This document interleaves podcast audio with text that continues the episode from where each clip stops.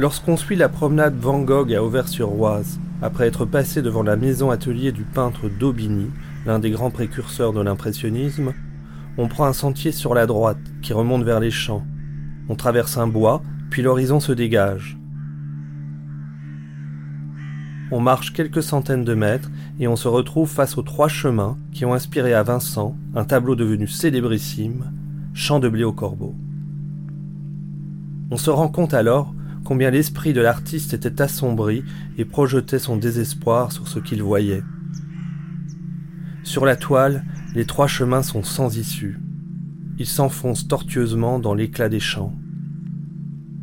Du ciel troublé se détache une nuée de corbeaux qui filent droit vers les yeux de celui qui les observe ou les imagine. Le dehors s'est transformé en danse macabre qui affole les sens. Au-delà des champs, le monde semble s'arrêter net au bord d'un précipice.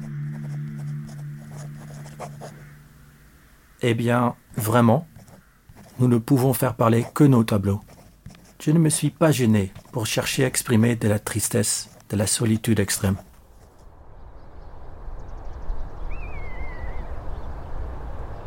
Dans la réalité, les trois chemins dorment paisiblement en surplomb du village. Rien d'inquiétant ne m'alerte le jour où je m'y arrête, sinon le souvenir de Vincent. Mon travail à moi, j'y risque ma vie. Je ne vois pas l'avenir heureux du tout. Je me sens raté. Je sens que c'est là mon sort et qui ne changera plus.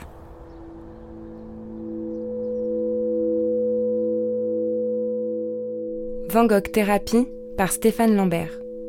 Production Beaux-Arts Magazine. Épisode 4 Une éternelle fin. Je dis à mon thérapeute que l'art naît d'une blessure. Un jour, quelque chose s'est rompu entre le monde et l'artiste, et il s'est retrouvé hors de l'espace commun de l'humanité. La création essaye simplement de restaurer le lien perdu. Comme vous le faites ici avec moi, note le thérapeute. J'hésite un instant avant de lui répondre. Il est probable que ce soit une autre réalité qu'on atteigne en créant, vous ne pensez pas? Une réalité subliminale et intime, cachée au creux des apparences. Son dévoilement touche le cœur des spectateurs, mais isole l'artiste. Le fond de l'être est fait d'une tension entre vulnérabilité et envie. Van Gogh est allé jusqu'au bout de sa vérité. Pour survivre, il s'est approché toujours plus près du mystère, jusqu'à frôler le vide. Ma patience est à bout, à bout. Il me faut de l'air. Je me sens abîmé d'ennui et de chagrin. Il faut changer, même pour un pis aller. J'aimerais bien être pendant quelque temps moins loin de Paris. En mai 1890, Vincent n'en peut plus de son enfermement à Saint-Rémy. Il se croit atteint d'une maladie du Midi. maladie du Midi. L'étouffement de l'asile et la nostalgie du Nord le poussent à quitter la Provence. Pissarro a recommandé à Théo un certain docteur Gachet. Il soignerait le mal nerveux dans un village près de Pontoise. L'idée de s'installer près de chez lui, à Auvers-sur-Oise, offre à Vincent une perspective. Le médecin est en plus un grand amateur de peinture. Il te ressemble un peu comme physique, lui dit Théo. Avant de rejoindre le calme d'Auvers, Vincent passe quelques journées à Paris dans la famille de son frère. L'occasion de rencontrer son épouse Jo et leur fils, Vincent. Vincent, mon petit homonyme. Quand il pense à son neveu, quelque chose s'éclaire dans son esprit, puis une pensée sombre survient. Je désirerais qu'il eût l'âme moins inquiète que la mienne. C'est aussi l'occasion de revoir ces tableaux emmagasinés par Théo. Leur amoncellement donne le tournis. Dix années ont passé depuis ses débuts. Dix années comme mille ans tant elles concentraient d'espoir et de découragement. Mais l'adversité, il avait réussi constamment à la transformer en œuvre.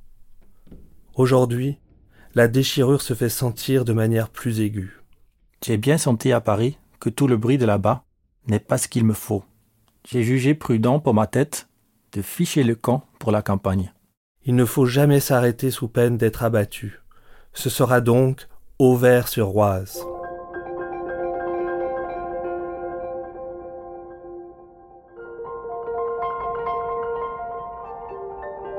Vincent s'installe à l'auberge Ravoux, en face de la mairie.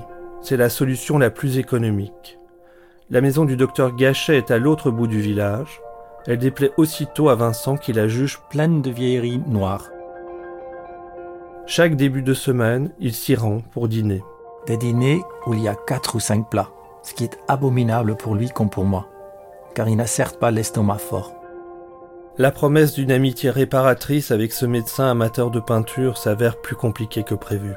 Il ne faut aucunement compter sur le docteur Gachet.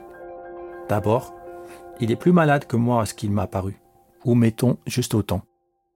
L'homme ne se remet pas de son veuvage. Son métier le décourage.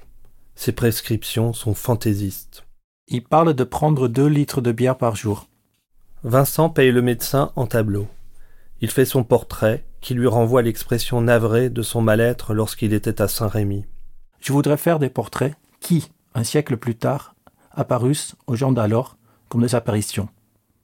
Il y a de l'expression dans nos têtes actuelles et de la passion, et comme de l'attente et comme un cri.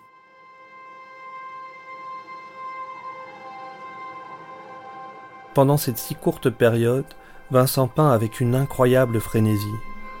Un peu plus de 70 tableaux entre le 20 mai et le 27 juillet 1890. Ces jours-ci, je travaille beaucoup et vite.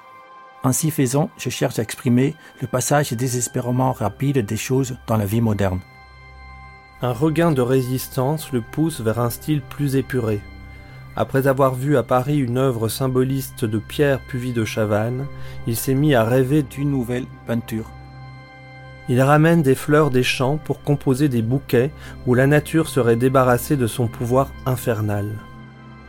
Mais la trame de ces tableaux, aussi simplifiée soit-elle, peine à masquer son agitation. Tout vibre d'une ardeur inédite sous l'impulsion de sa gigantesque existence. Il n'y a plus de frontière entre l'intérieur et l'extérieur, le feu atteint l'objet de sa vue. Sa ferveur contamine le monde. Je ne dis pas que mon travail soit bien, mais c'est ce que je peux faire de moins mauvais. Tout le reste, relation avec les gens, est très secondaire, parce que je n'ai pas de talent pour ça. Dans ces toiles, le village paraît désert. Les quelques silhouettes qui traversent parfois les lieux ont moins de présence que le geste qui les fait exister. Cette fin de printemps a des couleurs fanées. Le charme des maisons, aux toits de chaume, couvre une incurable mélancolie. Ce séjour qui s'annonçait comme une accalmie est en réalité la poursuite d'un lent effondrement. Psychiquement, Vincent arrive au bout de ses ressources. Sa fatigue pèse sur chacun de ses efforts le ressassement du paysage épuise sa vue jusqu'aux nerfs. Il sent dans l'air une menace. Et plus que tout, il redoute la survenue d'une nouvelle crise. Ma vie à moi est attaquée à la racine même. Mon pas aussi est chancelant.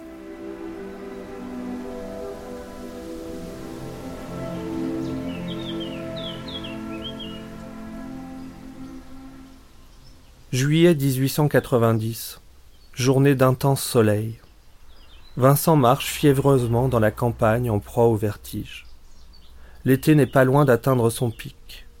Le peintre continue de batailler avec le paysage. La corvée des gestes à répéter l'épuise. Mais il reste maître de ces couleurs qui se matérialisent sur la toile sans hésitation. Vincent va réaliser ces jours-là certains de ses plus grands chefs-d'œuvre. Les œuvres étaient-elles en train de se tirer d'affaire en abandonnant leur créateur à son sort?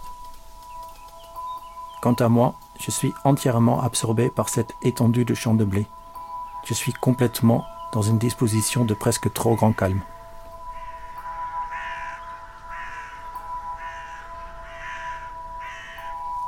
Retour au carrefour des trois chemins où je me trouve au milieu de la campagne. Dans Champ de blé au corbeau, l'horizon ne joue plus son rôle d'horizon. Le paysage se dresse devant l'artiste comme un mur infranchissable.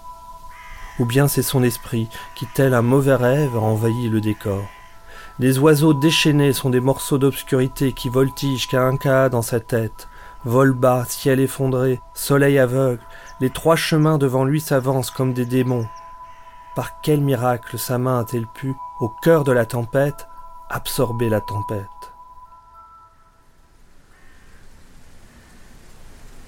Je me tiens à moins de 200 mètres du cimetière. À mi-chemin entre obscurité et lumière, Van Gogh a touché l'or de la nuit. La vie, le pourquoi des séparations, des départs, de la persistance de l'inquiétude, on n'en comprend pas davantage. Sa lassitude d'être seul lui donne un sentiment d'échec qui ne le lâche plus. À la peinture, il a tout sacrifié. Le projet d'une heureuse communauté n'est jamais advenu. L'équilibre précaire de son existence a reposé sur l'unique soutien de son frère. Mais l'inquiétude le gagne. Et si Théo venait à disparaître? Ma première impression a été qu'il était plus pâle. Et tout c'est davantage que lorsque je l'ai quitté, il y a plus de deux ans. La dernière fois qu'ils se sont vus, il lui a même semblé que Théo avait moins d'appétit que d'habitude. Ces symptômes ne cachent-ils pas un mal plus grave? L'idée l'épouvante. Vincent prend conscience de la fragilité de sa situation. Il supplie Théo de ne pas partir cet été en Hollande, de venir le rejoindre avec sa famille à la campagne. Et quand Théo se plaint de ses modestes revenus, Vincent se sent mal. N'est-il pas un poids, un frein à la vie de son frère? À présent, Théo parle de créer sa propre affaire. Mais que se passera-t-il si ce projet le mène à la ruine? Ces idées qui le travaillent journellement plongent Vincent dans un désarroi de plus en plus grand.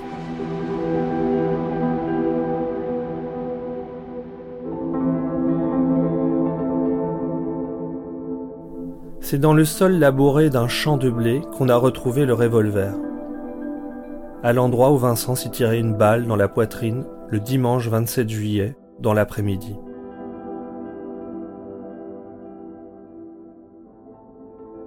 Lorsqu'on observe les œuvres de Van Gogh aujourd'hui dans le confort des musées, il est difficile de s'imaginer dans quelle tension elles ont vu le jour. Seule leur mutique beauté est parvenue jusqu'à nous.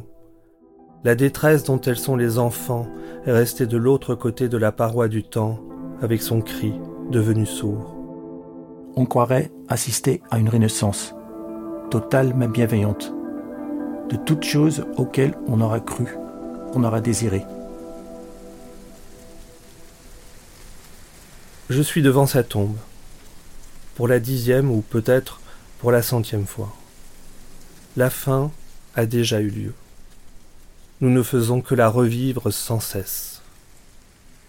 Vincent avait si souvent réussi à vaincre l'épuisement, il était parti dans tant de directions où il aurait dû se perdre. Ses yeux avaient absorbé tant de visages et de lieux.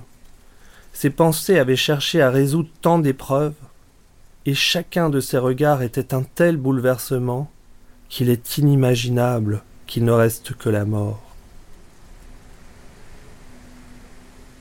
Avec un même frisson, je retrouve le lit de lierre sous lequel Vincent dort à côté de Théo ce frère cadet dont il n'avait jamais peint le portrait, serait éternellement celui à qui Vincent avait écrit 652 lettres d'août 1872 à juillet 1890. Atteint d'une démence liée au ravage de la syphilis, Théo est mort six mois après Vincent. Il y a toujours des visiteurs arrêtés devant leur tombe dans le cimetière d'Auvers-sur-Oise. Aucun artiste au monde n'a connu un tel amour posthume. Chaque lundi matin, lorsque je viens voir mon thérapeute, la fin de Van Gogh se rejoue. Avant le coup de revolver du dimanche 27 juillet 1890, Vincent a peint à trois reprises le jardin de Daubigny. J'ai une idée pour faire une toile plus importante de la maison et du jardin de Daubigny. C'est une de mes toiles les plus voulues. Je veux y voir une source de réjouissance, et pour son âme, et pour la mienne. Au milieu de l'angoisse qui l'étreint, la délicate obstination des fleurs rassure Vincent. Le souvenir du peintre qui a vécu ici l'apaise.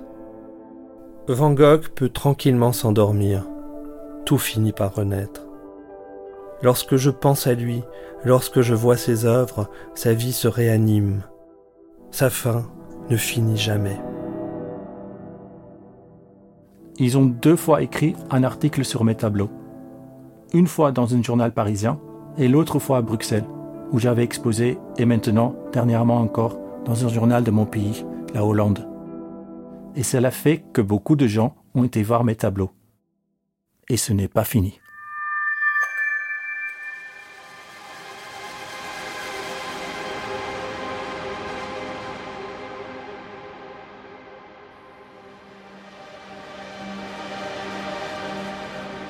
C'était Van Gogh Thérapie par Stéphane Lambert. Interprété par Alec van der Horst et Stéphane Lambert. Réalisation Théo Boulanger. Production Beaux-Arts Magazine.